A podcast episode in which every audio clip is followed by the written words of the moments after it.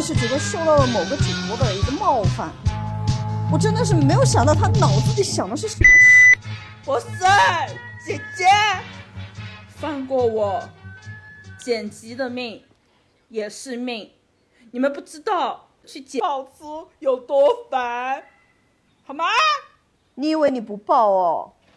我觉得爆最多的就是你，你不要跟我扯这些。我们先骂人再说。来，我跟你骂，我也很生气。我告诉你，我还是他以前，我还是他直播间的挚爱粉啊！我就是他。怎么，猪猪女？可能我就是他嘴巴里面说的挚爱粉，就是为什么不反思自己？我我太记得，我我我之前他不是消失了一段时间吗？他回来的时候，我还专门去直播间看他，然后还下了单，然后我现在就觉得我的脑子吃了屎一样，就他妈。原来他这么哎，我还去我还去微博，我就是微博会去看他的超话，问他看什么时候能回来。我觉得嗯，这个东西，因为当时很多乱象，想着挺便宜的，因为确实某些东西会有点便宜，我还去看过。他其实他所有女孩的时候我还看，而且他的段子还有他的男模那些我我也看。不过是什么时候？应该是去年吧。去年我就发现。没有很便宜，后我就再也没有在它的里面买过东西。而且说实话，它的选品，特别是吃的，我觉得非常不好吃，每一个都很雷。我我觉得它后面的选品很糟糕哎，也不是说是现在每个人都想踩一脚哦，是我真的在他那里现在下单下的越来越少，就是因为我觉得每一次的选品，要不就是我不认识的牌子，要不就是我朋友跟我说很难吃的东西，所以我就。可是，可是说实话，你刚刚说不是他这样子踩一脚，可是说实话，不好意思，就是踩他，因为我觉得 一开始他本来是站在消费者的角度，甚至说他以共情大家的形式出圈的，但是他现在其实又说句难听点，是把他自己的羽毛不是别人折断的，不别别人马的。拔掉的是他自己拔掉的呀，就那种端起碗来骂娘的感觉。我本来我本来昨天是我已经很久很久没有在他直播间看到东西了。我昨天只是好奇，怎么我的小红书上全是你，就哦逼，我就我就进去了啊，我就进去看了一下。我只是什么东西？他在讲什么？什么？嗯，你买不起这个东西是因为你没有好好工作，然后。你要反思，我就 What the fuck？现在的这个社会是我努力工作我就可以拿到钱吗？是我可以不被降薪之类的吗？我看到一个博主就是说他的三支的七十几块钱，然后才是零点三四克，然后算下来一克的话，那就是三四百三百多。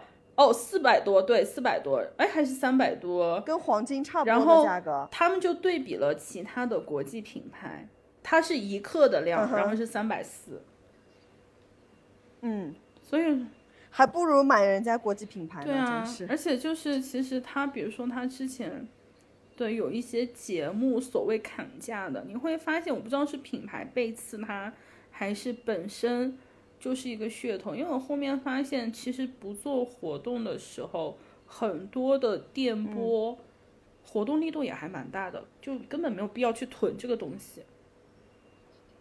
是这样啊，因因为我之前做电商，我比较了解，是因为很多东西它都因为这种呃直播平台破价了，所以如果你想要做活动，你想要把你的那个销量提高。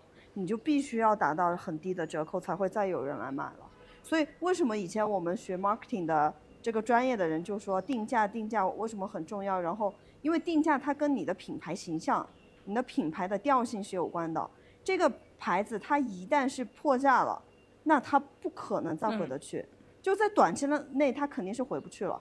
它的价格永远都是价的时候才会有人买。所以就是为什么它不不播的时候，那些其他的。主播也好，或者是平台自己也好，也会以那个价格去进行售卖。不不不，很多很多国货都在涨价哦，你们不知道，它每年都在暴涨价，是暴涨。我我没有很爱买国货，就是因为我每一次买的体感都太差。我觉得我踩我踩过很多次雷，对，我也。而且我其实我觉得我算下来没有很便宜，不是踩国货，我知道研发呀这些。它怎么样，无论它的研发的基金还是它的营销的，它最后会转交到消消费者的身上。但是说实话，作为消费者的我，我同样买一个东西，它没有很好用的情况下，我还是会选择那些已经成型的品牌。对对对对对，特别是对。口红，对。我口红真的很容易唇炎，就是如果我用，呃，有一些国产品牌的话，真的太容易很敏感了。而且说实话，我觉得国就是国货的很多品牌，他们在营销上。我觉得花费的时间精力快赶上他们在做产品上了。没有，不是快赶上，是比产是比产品研发更多。你本末倒置，这句话不对，我告诉你，我要反驳你。哦，对我们这儿坐着一个化学老师呢。我非常讨厌，就是很多国货碰瓷大牌，就是碰瓷，就是我买过一些，我是挚爱护肤的一个化学老师。是挚爱护肤，然后我买过一些国货，你知道为什么买它？他说，哦，我们是某些大牌的哦，就是我我非常挚爱 SK two，对平替呢，然后说哇，这个东西跟什么都是发酵液呢，是一样的呢，然后这个东西也是一样的，就主要是玻色因，去年玻色因不是爆火，玻色因因为专利到期了，他就开始各大品牌去抓玻色因，抓玻色因，抓玻色因，然后导致就是他们想对标赫莲娜啊。对标那个修丽可啊，这两个东西，然后就出了大量的玻色因面霜，然后我都挨个去问了一下，肤感都不是很好，还不是巨差。因为我觉得好像玻色因这个这个原料，就是无论它用在哪里，它的肤感都不会特别特别的好。但是其实你大牌的是很好的，修丽可哦，对你上次推荐我的那个，比我想象中好很多哎。对，它的肤感非常好，所以不是你把这些。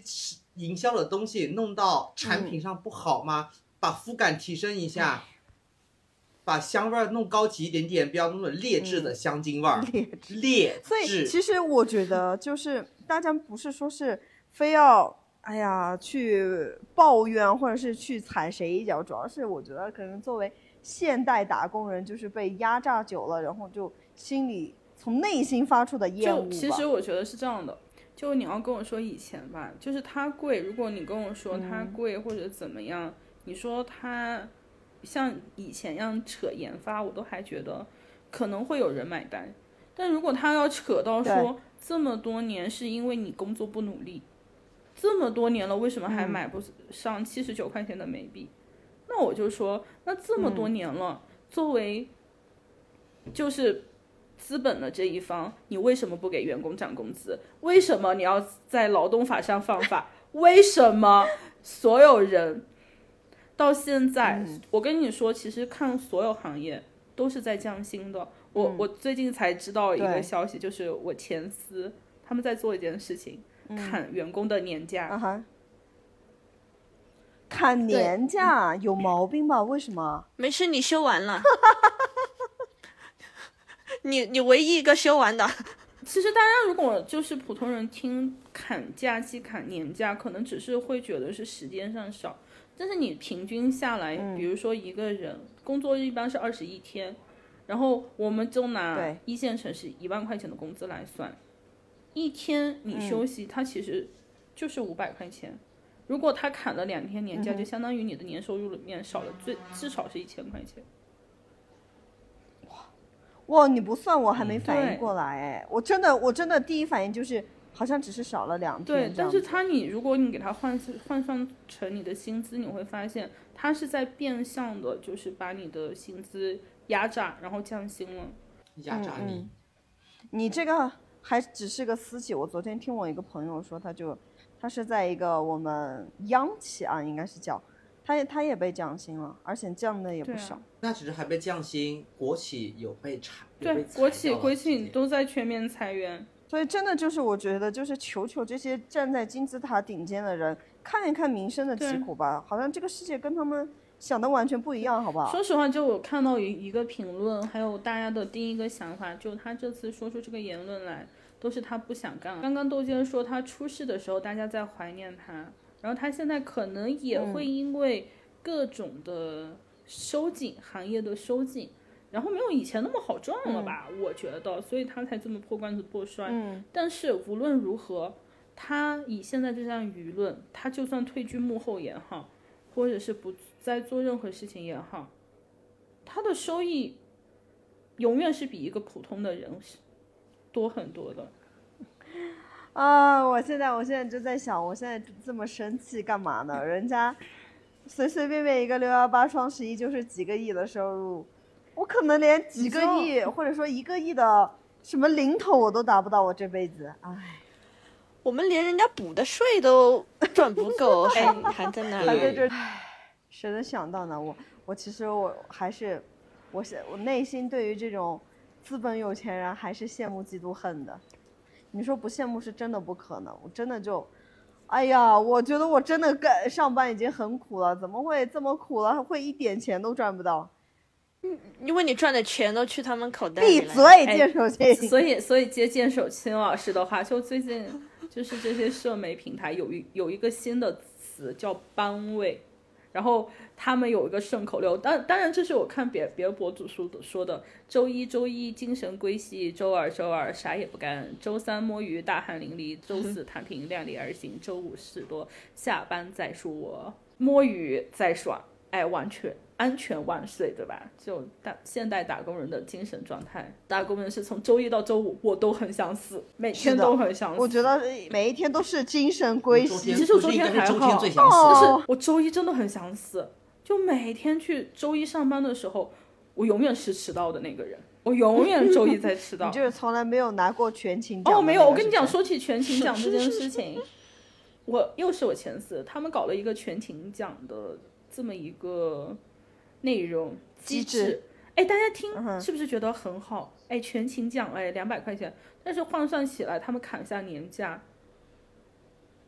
凤毛麟角的东西，还要还要让你准时上班，然后还 广告公司，哎，设全勤奖，本来就是一个很矛盾的事情，而且他们还在这个设计设设计者还觉得没有啊，我是在为员工谋福利啊。我只是想让员工更赚更多，那你要砍人家年假干嘛呢？我其实一直很好奇，就是其实这些领导 他应该也是从最基层的人上来的，为什么他们会这么歹毒呢？我听过一个话，就是，嗯，比如说为什么会有恶婆婆这种？因为从来都是被压迫的，然后压迫来，他就要他成为上位者的时候，他就要去，他就要把你的伞撕掉吗？就可恶的野心家们。应该是他，他是怎么讲？这就是阶级力不同，造造成他的那种眼光不一样。可能他在下位的时候，他就觉得，哎，你这样是压迫我，你或者或者或者怎么样啊？或者说我应该有更多的福利，我的工作能力配得上这么多的薪酬。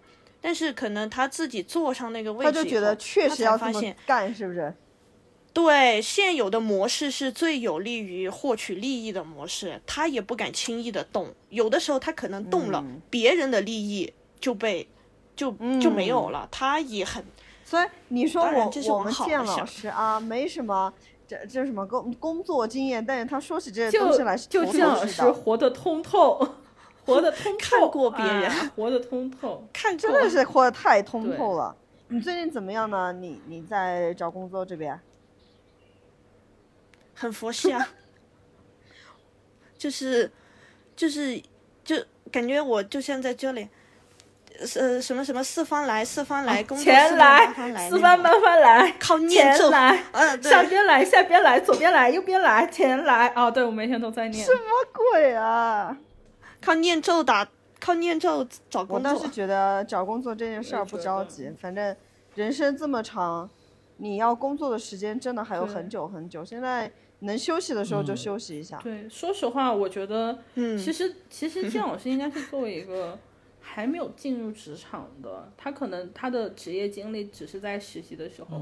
然后像我我们这样子工作很多年的，但是我们三个就在不同的行业，可能想的不一样。像我自己，就是你们也知道，我裸辞不久，刚刚回来做。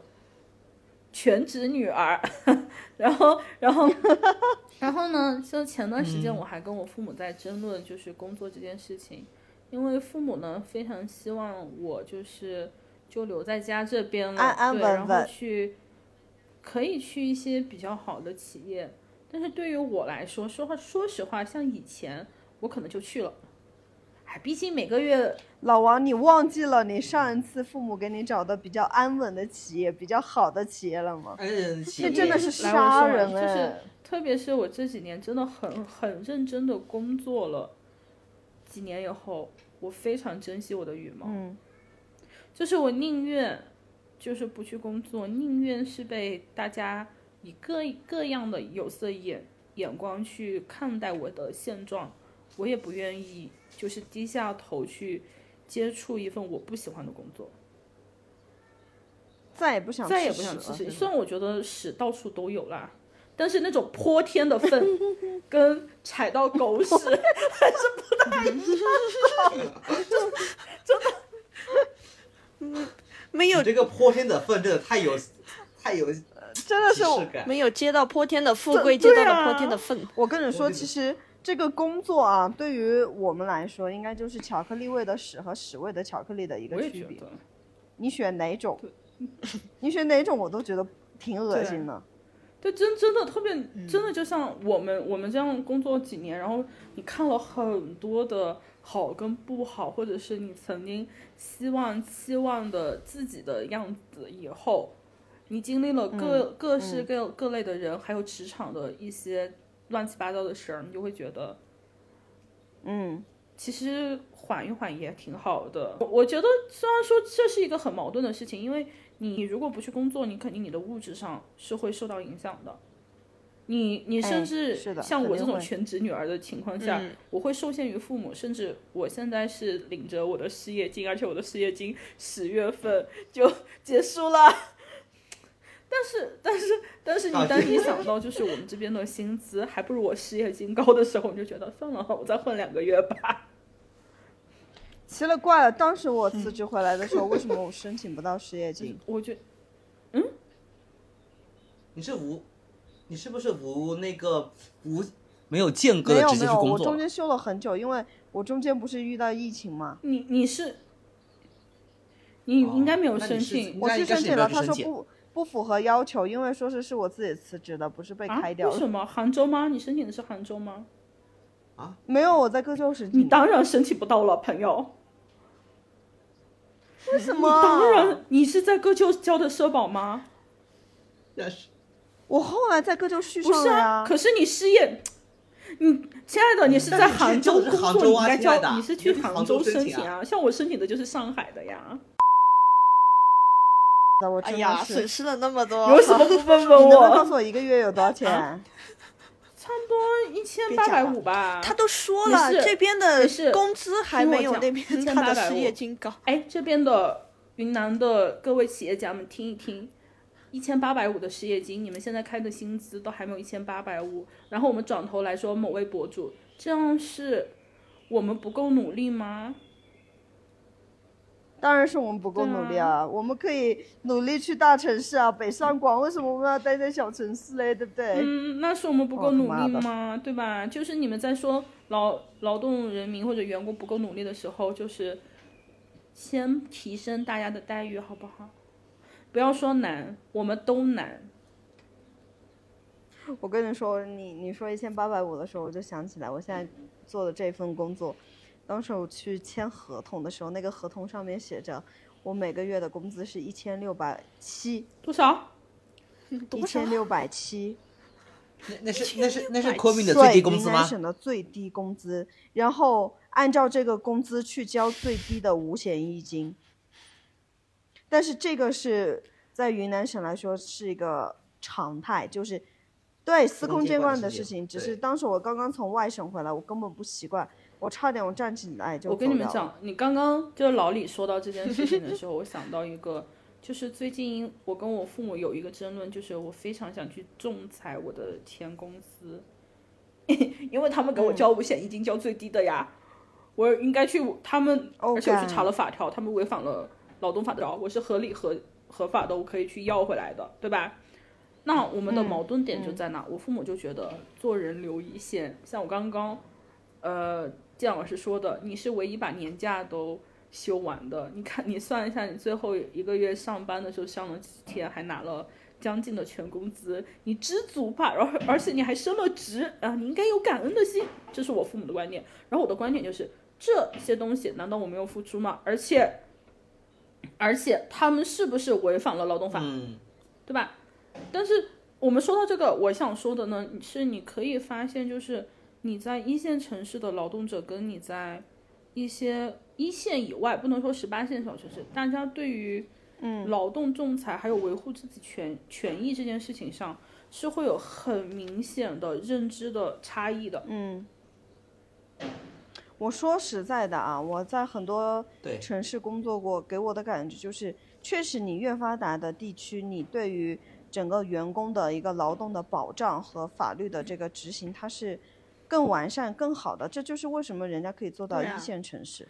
像一些城市嘛，你比较一下人家的人才政策和自己这边的人人才政，我真 是的，我真的喵喵喵哦，干是是是是，对对对对对。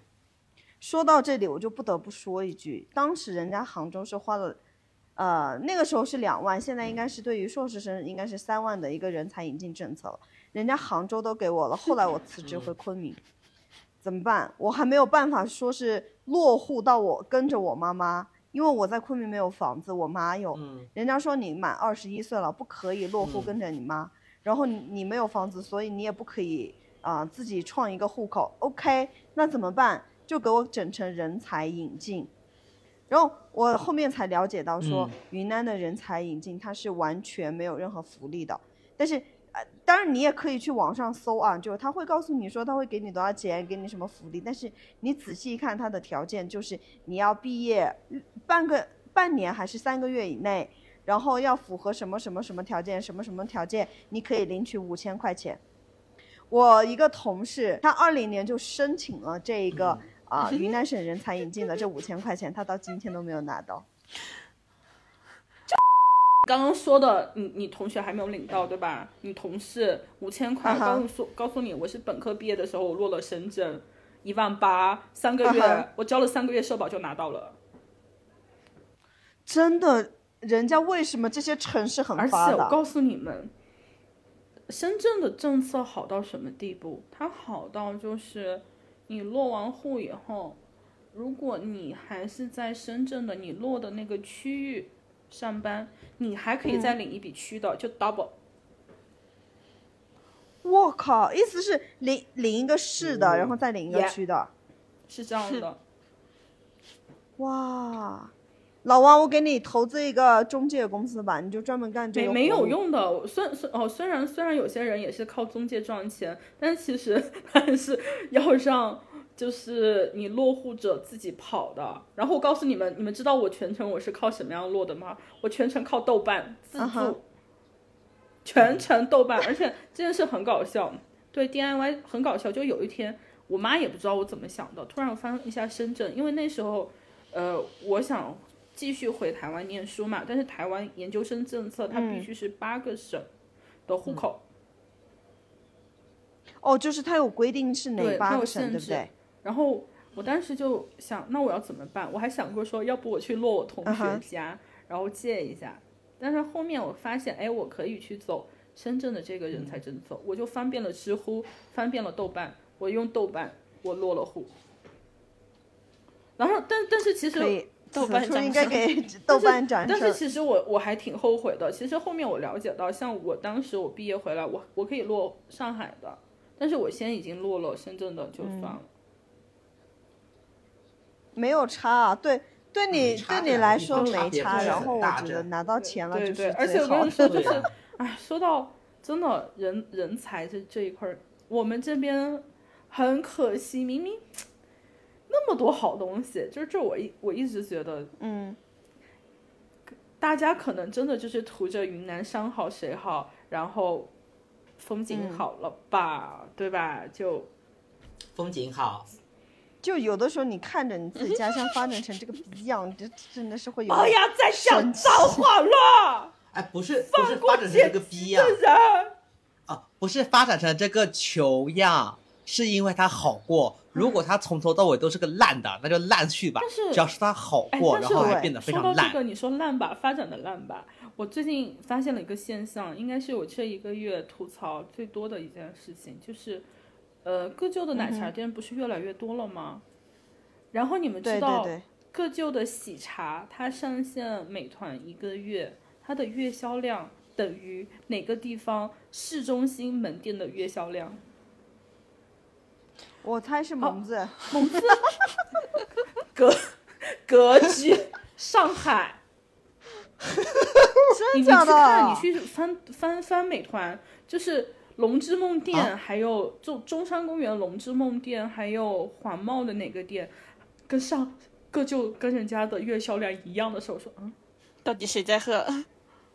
是不是因为到底谁在喝？是不是人家上海人已经就是不屑于喜茶了？不管屑不屑，但是我的核心在于到底谁在喝？这个衰老型的城市。你而且你们你们知道吗？最夸张的是是什么？是周围啊，什么，呃，瑞幸、霸王茶姬、茶百道、七分甜，每一家都人满为患，外卖单都很吓 人。而且火车站那天我不是跟我妹他们去吃饭嘛，然后楼下，我的天呀，每一家人都非常你会好奇哪冒出来这么多的人？它不是一个衰老型的工业城市了吗？它都他都转型了，怎么还有那么多的人？对对。等一下，等一下，转型转什么型？你跟我说说转什么型了？养老城市啊！What the fuck？他他他又没有任何的基础配置。但是他他不是你知道什么东西叫北鹤岗南鹤就没听说过吗？真的是听不得听不得。就是人家哥就他是曾经辉煌过，是真的辉煌过啊！哎，前段时间，哎，最近也不是前段时间了，就是最近很多博主在介绍哥就，就是包括他的发展，介绍的还蛮好的，大家可以推荐，然后欢迎大家来哥就玩。然后我们接着回打工人的话题，我们不说别的，我们说你看我们这种衰老型城市，奶茶都卖那么多，侧面反映什么？打工人的精神状态呀，或者是年轻人的精神状态啊，甚至可以说是老年人的精神状态，对不对？那我们刚刚说，我说真的，你你你现在在说奶茶，我都想点一杯了。我我现在我跟你说，我所有的消费只能是负担我的吃喝了。我现在基本很少买东西，是真的。我觉得我消费一个我我也是消费降级很严重，就是基本上就是吃吃喝喝，衣服呀什么我都没有买。化妆品化妆品我很久没有买了，并不是因为说它贵或者是怎么样，或者是消费者，而且用不到，而且还有一个。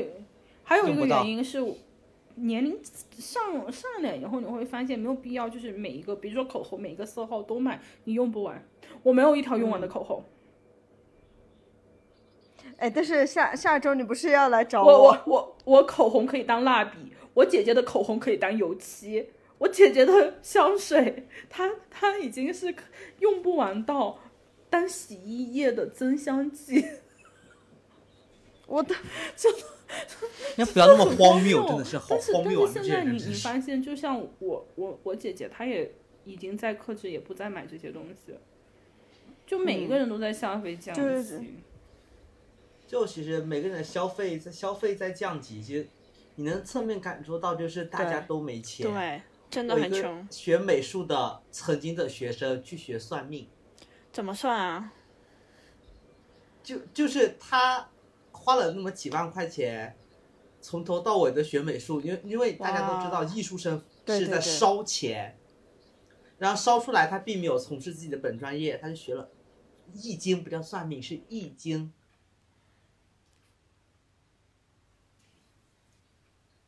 能感受到，我问他为什么会找不到工作。我学长他帮人家挂一个小六爻多少钱吗？小六爻是一种方算卦的方式吧？对，你们去搜搜得到的一个小六爻，三百，而且是随喜，三百随喜，哇哦！你想想，而且平均下来，我看一天有十几、二十个、十十来个人找他吧。有的时候我都在想，读书是不是真的没有用？就是不如有一门技艺但是我觉得不能，我觉得读书是有用的，读书是有用的，但是。在我们现在这个社会，有用可是会让你很迷茫，就对了。因为就像前段时间，呃，比如说我们我们在录录播客啊，或者录一些内容的时候，你会发现，你很正常的在说一件事情的时候，流量会没有那些，哎，这是一泡屎，哎，我们研究室的那一种内容会会高一点。说明说明说明，就是大家可能现在猎奇啊，或者各种各样的事情，导致大家没有办法，就是正常的生活。我觉得就是大家是不想要看太多讲道理的东西了，就是想要。嗯，除了上班之后，就真的彻彻底底放松好了，就不要再给我上课了，我来开心一下就好了。所以你们都不，你都不要说下班我开开心心不听大道理。我跟你说，我工作那么几年以后，我开始追寻一件事情：要想班位少，要想班位淡，摸鱼就要摸得多。哎，我跟你们说，真带羞，我很同意，真的。而且而且这种摸鱼，我跟我都不说别的，我觉得摸鱼这件事情，它，你好好的把它量化了，你会发现你丧失掉的年假就回来了。是的，而且摸鱼真的会让人快乐。对，对不起，就是感觉我们我们的这个微播客会不会在宣传一些不会，我跟你说不会。事实就是我还看到有博主直接推摸鱼指南，真的。其实我觉得摸鱼不是什么坏的事情，就是你在当然你肯定不能影响你的工作，你不能给别人造成麻烦。对。但是你很多灵光一闪的东西是你摸鱼的时候出现的。哦，我同意。就你，就像人家读书的时候，你读一会儿你也得休息一会儿嘛。哎，嗯。但是当说到摸摸鱼。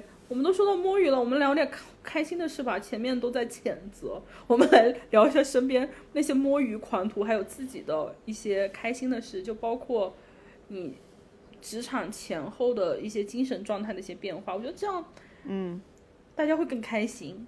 来聊聊。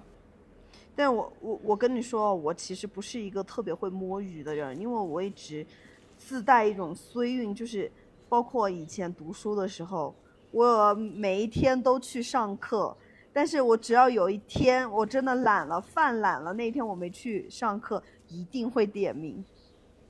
哎，我也是，就怎么会这么衰？然后我经常也是，如果我在那个单位上面一摸鱼，就会遇到领导。哎，就他妈见鬼！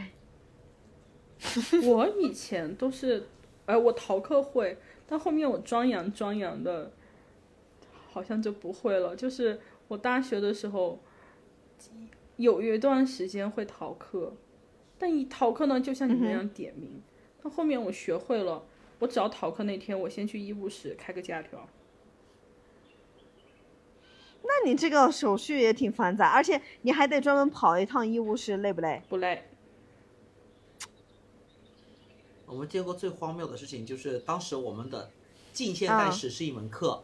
我们是一班、二班同时一起上，然后总共有八十多个人，二十多个人去点名，然后全班都到。然后 你们胆子好大。然后我们进，我们进在老师一怒，你给我站起来，我点一个站一个，你给你们同学说，我限你十，我限你们十五分钟内把你所有同学叫过来，十五分钟内我都不算你们旷到，如果他没到，我这门课就算你们挂。然后那个人蜂拥而至，真的是太。很震撼，一个大教室里面那种梯形大教室，二十个人，八十个人全到。老师已经对你们很仁慈了，我说真的，我也觉得。我 我我跟你们讲，我当年的统计学老师他是这样子的，他们他他也不点名，他就考试，而且呢，他会把他之前所有的课程都录成了视频，你们就去学，然后一上课呢就。就带着他的狗子到教室说：“同学们有什么问题？没有问题，好好考试。反正你没有到的就自动挂。然后我们那门课到期末的时候，每一届啊，每一届啊，通过率只是百分之二。哇，我天！不，我们老师特别狠，反正你没有考试，他就平时成绩啊。”我也不点名，我就看有没有成绩。没有我就直接挂。他直接就给你挂，然后呢，我们老师呢就很好，他呢，以他的话来讲，他还是挺好的，还给开暑修，但是暑修很贵啊。就所有，就所有他没有他所有当掉的学生，全部都是暑修过掉的，而且他的学生其他老师还不敢加签。我觉得啊，这个就是学校的另外一种创收方式，真的，真的。所以其实我们都不是一个很会就是钻空子的人哎。特别是我，我觉得我的我的工作，对大家都不会，但其实大家都挺循规蹈矩的。哎，对，我们的规则意识还是很强。但是我们规则意识强，像我，我身边的摸鱼狂徒就很多。哦，我也我我也多，真的真的是开眼，对于他们的摸鱼方式。真的，我身边的摸鱼狂头，我跟你们讲两 个最几个最厉害的。第一个是午休时间，一般像我们上班是一点半嘛休到，然后一点半呢。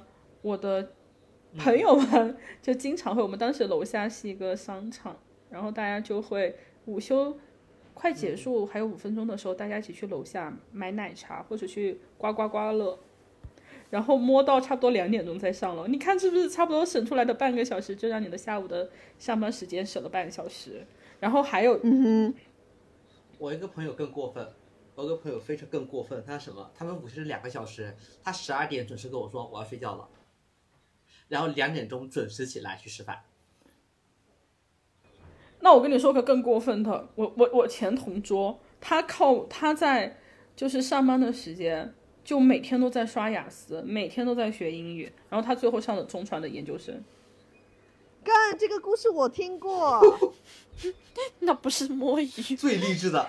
然后这个是正向摸鱼 哎，他这个真的是正向摸鱼，真的很屌。然后，然后这位女士更屌的是哦，这我不说这位女士。然后我们那个单位里面的，你们以为老板不摸鱼吗？我跟你说说，我身边的老板，就是我历任的老板都在摸鱼，摸得很厉害。我就跟你们说，第一个，第一家我刚刚毕业的公司，两个老板他们打着出国谈业务的这么个契机啊，然后一出国出个差不多一个月两个月，然后国内的业务全部是我。我们这些小朋友在扛，跟渠道呀，所以他们是去度假 KOL 啊，然后然后他们专门去找那种没有信号的欧洲小镇，嗯，真的是你联系都联系不到他们呀，好歹毒啊！他只能只能他们就是去度假，而且工资开的贼低，活着，而且工资还开的贼低。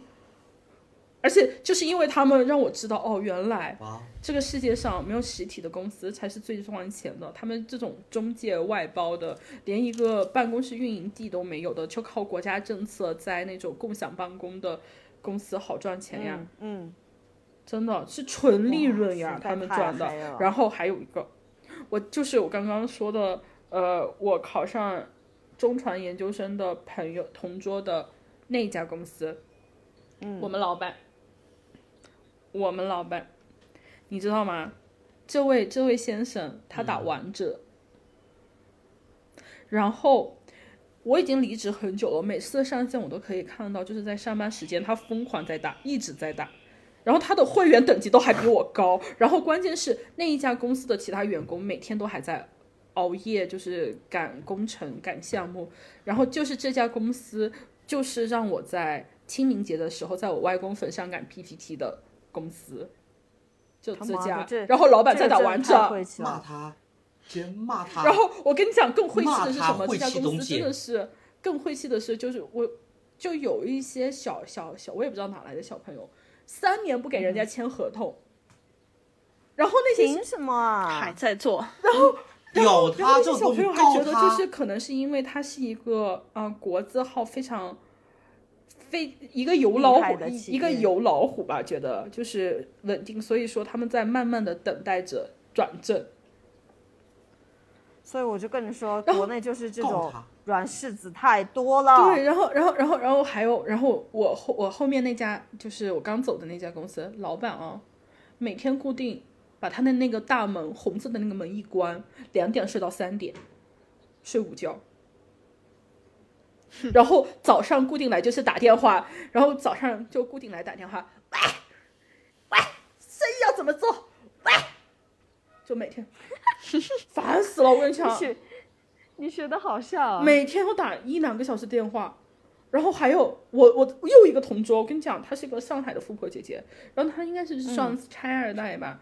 她其实她也说过，她来工作的话，哎呀，也就是有一个玩一玩，提前。她每天来上班，然后从早上去上班的时候就开始打麻将，就开始打麻将，然后打麻将，在手机上打麻将，然后打到差不多一半，然后转过头来就跟我说：“哎，我今天的钱赚够了，比我今天的工资还多呢。”我就啊。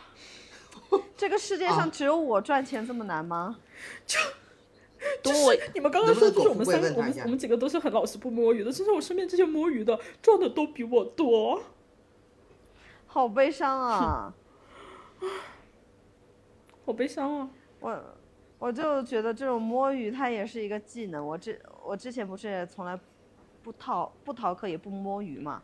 后来我去应聘的一个外企。带我的那个女生，她就很厉害。我星期四去的，星期五她就带着我翘班，就下午点她就带着我翘班。我真的是，我真是很很服气。然后我们外企嘛，早上又不打卡，所以差不多大家十点钟去上班，十点十点半。然后他带我摸摸这儿摸摸那儿，我们就到吃午饭。吃完午饭又摸摸这摸摸那儿，去睡个午觉。然后好像下午也就没几个小时就要下班了。我就我现在就是我爱外企。外企真的感觉真的很好，而且福利这些我觉得是最最完整的。就很很多时候，有些时候我就在想到底谁是资本家呀？我甚至我甚至觉得外企在国内是最好的。对。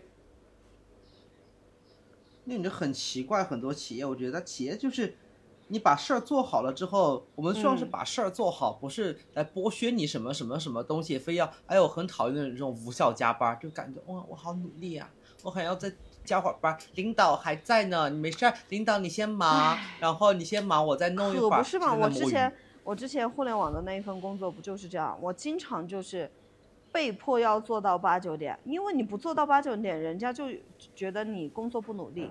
但是很多时候，就是按照正常六点下班的话，我熬到六点，已经代表的是我把第二天的事情我都做完一大半了。但就这种情况我都不能走，所以你说剩下的那两三个小时，我就只能摸鱼。你还得摸的不明显，因为那种我真的，对我真的很烦，就是很多互联网公司它现在都换成，就是那种叫什么没有。隐蔽的那种桌子，就是一大条，然后所有人都坐在那个桌子上，一点遮挡都没有。我摸鱼的时候，就是我跟你有一样的情况，就因为做事你做的又快，然后我有一个习惯，如果是我周一，我就可以把我一周的事情，我已经知道是什么事情了，我会在周一、周二就把我这一周的事情就基本上都弄完了，因为我很讨厌加班，我是一个非常喜欢准时下班的人。我也是。然后我做完了以后，那你剩下那么多时间，对吧？你干嘛呢？我以前我就看行业报告，就每天都在看行业报告，就看。会腻啊！你们不想看啊，烦。嗯，但后面我就下面压着小说呀。谁来？然后一问就说：“哎，我在看行业报告。”老王像不像小时候？那个上课看小说，然后上面压着课本。对对对，你说起这个，我要说我要说一下，我唯一一次摸鱼最成功的经历，就是我在初中时代是这样的一个人，我理科包括语文都很拔尖儿，就是哦，包括英语都很拔尖儿，就是那个语文啊，呃，我跟大家简述一下，云南的中考分数是一百二，语文，然后我从来没有上过九十分。永远都是八十几、八十几、八十几、八十几，但是我其他科又很好，导致了这个我在我们当时那个学校里面年段排名很靠前，但是语文又非常糟糕。然后我的语文老师就是为了我好，我知道他也是为了我好，他就无时无刻的站在我的桌前盯着我，我只要摘下我的眼镜，我就要被骂，就是说我不认真上课，上课在打打岔。哎，真是不理解。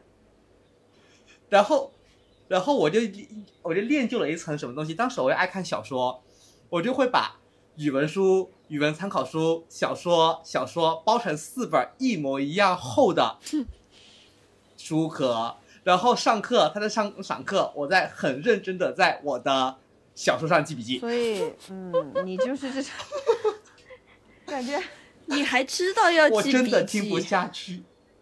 哎，他在旁边盯着我，我怎么可能不做笔记啊？他看不出你看什么书吗？二，没有啊，这我就这样看着，我上面记啊，他上嗯，我还跟那些眼神回应呢。咱们就是说，有没有一个可能是语文老师他教的不好？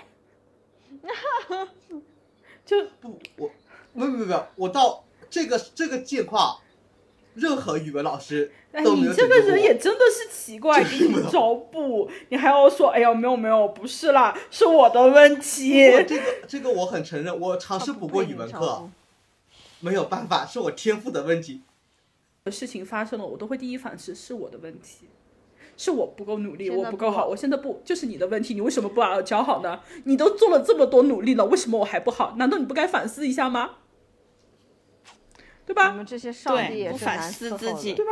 你你你刚刚你跟我说语文老师就是你八十分，那他他有没有告诉过你，认真的跟你分析过你的问题是出在哪？你应该从哪个地方提高？我们精准去拔高就好了呀，对吧？他二十四小时盯着你有什么用呢？对不对？是不是他的问题？他的方法有问题？你看，这就是职场老油条的现状，就是绝对不内耗自己，外耗别人。老王，我觉得你不止摸鱼一把好手，你甩锅也挺厉害的。不是啊，不是啊，就是 因为不是甩锅厉害，而是就是我其实也是我后面一份工作了，就是很多年轻人是不太会向上管理的。对，因为很多，特别是你上面的那一位告诉你说，哎，你这个问题有什么问题，你要去怎么做？但很多人告诉你有什么问题的，他是负责的，还能看出问题来。很多人是看不出问题来，就直接说你错了。嗯，然后特别是刚毕业的学生就会觉得啊，那是肯定是我错了。大家的有经验对吧？我应该听着他，你说什么，那我就去听着去做就好了。你可能是为我好，我多做一点，多吃亏嘛，中国人对吧？吃亏一点，嗯，多做多得。但是现在就是当我特别我接触我上一份工作的时候，我就会在问我的上一位，你在布置我一件事情的时候，你有没有把这件事情交代清楚？我是你的小朋友，你既然你能管理我，说明你的各项能力都是比强于我的。那你在布置，你给我 brief 的时候，你没有告诉我这个项目是怎么样，你有没有跟我分析这个项目？当出问题的时候，你有没有第一时间告诉我解决方法，或者说倾听我的解决方法，然后给我指出一个方向？如果这些东西你都没有的话，你就直接告诉我你错了，或者是你不努力的话，我不承认。你都没有做好带教，我为什么我要内耗自己说是我自己的错呢？对吧？就是，特别是我工作很多年以后，我觉得向上管理是非常重要的一件事情。你你不是发疯啊，是你要清楚的告诉你上面的那一位人，我遇到什么问题时候，我需要你给我帮忙。嗯，如果说我我做出这件成绩的时候，我没有方向的时候，最基本的你应该给一个方向，而不是直接告诉我你错了。那你告诉我错了，你没有解决方法，没有验证的东西。我为什么要认可你，然后来内耗我说我错了呢？因为所有人的观点都是很主观的呀，对吧？就是你你做你做事情得做一个东西，就是你在管理你的下级的时候，你错了你要怎么做？你要这样说，而不是说你错了。你接下来遇到这种事儿你要怎么去做？但是如果你还不听，那是你那你就自求多福吧，那只能这样了。我是这样的一个理论。不，不是，不是，我觉得就是你说的你错，但是你你说你错了，但是最起码很多管理者是只会说你错了，而不是会直接说你是错在哪，然后这个方法你可以从哪个地方去演变、改进。对你，你你你说你错了，你或者你告诉他你是从哪个方法，我觉得这是很好啊，你做到了你的代教。可是很多在职场上是没有做好代教这个角色的，只会以经验的主义告诉他你错了，甚至从来不听下面的人说他的这个想法，他思考的这个过程是从哪里来的，对不对？嗯，现在不就有，现在不就那种那些视频啊或者什么就很喜欢说，哦，我们很。很重的一种学生思维，在职场里边，什么很不适合职场的这种，就是说你就对，就就教你说要像你呃像像老王说的那种，我们要学会向上管理，可能或者说我们应该讲清楚一些一些东西，对吧？那我想问你，这个学生思维那本身就很正常呀。大家都是读了那么多年书，突然你就把他拎进职场了，你能指望他有什么样的职场思维呢？他一直都是被这样规训的。就像你们刚才说的，就是说，哦，我一进去我会反思自己是不是哪错了，但是其实错哪我自己也不知道。你自己想想，你在学生时代是不是就这个样子？你成绩差，就只会告诉你你得努力。完了以后，你可能真的有问题去问老师了。讲的又听不懂，他又不知道你究竟不会在哪，那我们有什么办法？那不就只能自己瞎瞎干了，在下边自己瞎学习了，那成绩怎么会好呢？这是一直以来的这种思维惯性，然后感觉现在什么都在指责我，指责我。其实其实不是说外号不外号，而是我觉得是每一件事情你在跟我说我错了，就比如说刚刚窦健说的，我语文成绩不好，我可我可以告诉你，我高考的时候，高考前我语文成绩也不好。我妈妈是语文老师，但是我很长一段时间我语文不及格。但是我高三的老师是怎么样的？他没有指责我说不好，也没有盯着我说二十四小时盯着我。嗯嗯，你要怎么去改进？当然我成绩不如你，我要承认我是吊车尾，可能也没不需要花太多时间在我身上。但他做了一件事情，就是他会分析我的这个语文，我是哪一个模块有问题。然后告诉我你要去加强这个模块儿，你用什么方法，多去看什么样的书，然后做什么样的练习，然后做多少次，然后达到这个效果，你也不要灰心，然后反正还有时间，还有机会，就是他在鼓励你的同时，他告诉你方法，然后也不会就像你盯着说，哎，你为什么不好，然后怎么样，就在那一个瞬间，我就会觉得，哎，我我语文提升。我并不是因为分数，而是我真的想一点一点看到我的进步。而且他从来都跟我说的是，你不要跟任何人比，你就跟自己比。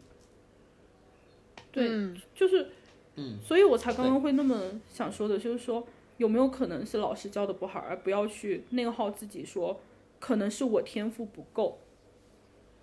天赋这种东西，要承认很多努力是比不上天赋的，但是在大部分，我觉得我们社会里。是没有必要去内耗自己，说我不行。嗯，因为这这个社会都在 PUA 大家了，然后自己还来内耗自己，你会很累，然后你会不断的去反思，反思那么多累不累呢？对吧？这其实这是我的观点，可能会跟你有一点相左。嗯，我是我是很喜欢。我以前会，但我现在不。哦，我觉得我反思自己不是不是别人否定我，是我自己对于自己的自己的要求还是比较高的。对要求会比较高，所以我会反思自己，不是别人 PUA 自己。就我跟老王某些东西会观点不太一样，就是我对自己的要求会比较高，包括我会哎之类的东西。哦，你这个事情是对自己要求真的很严格。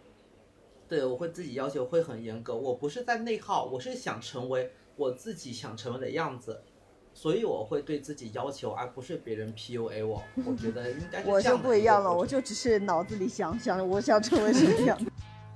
总之，职场在左，疯子在右，不发疯的职场，他们才是不正常的。好了，不好意思，要多要多费点剪辑。我刚才不好意思又爆了个粗口。好了，忘记大家自我介绍，我是豆家，我是老王，我是老李，我是剑手青。好了，拜拜拜拜，大家喜欢我们的话，欢迎订阅我们哦，谢谢大家。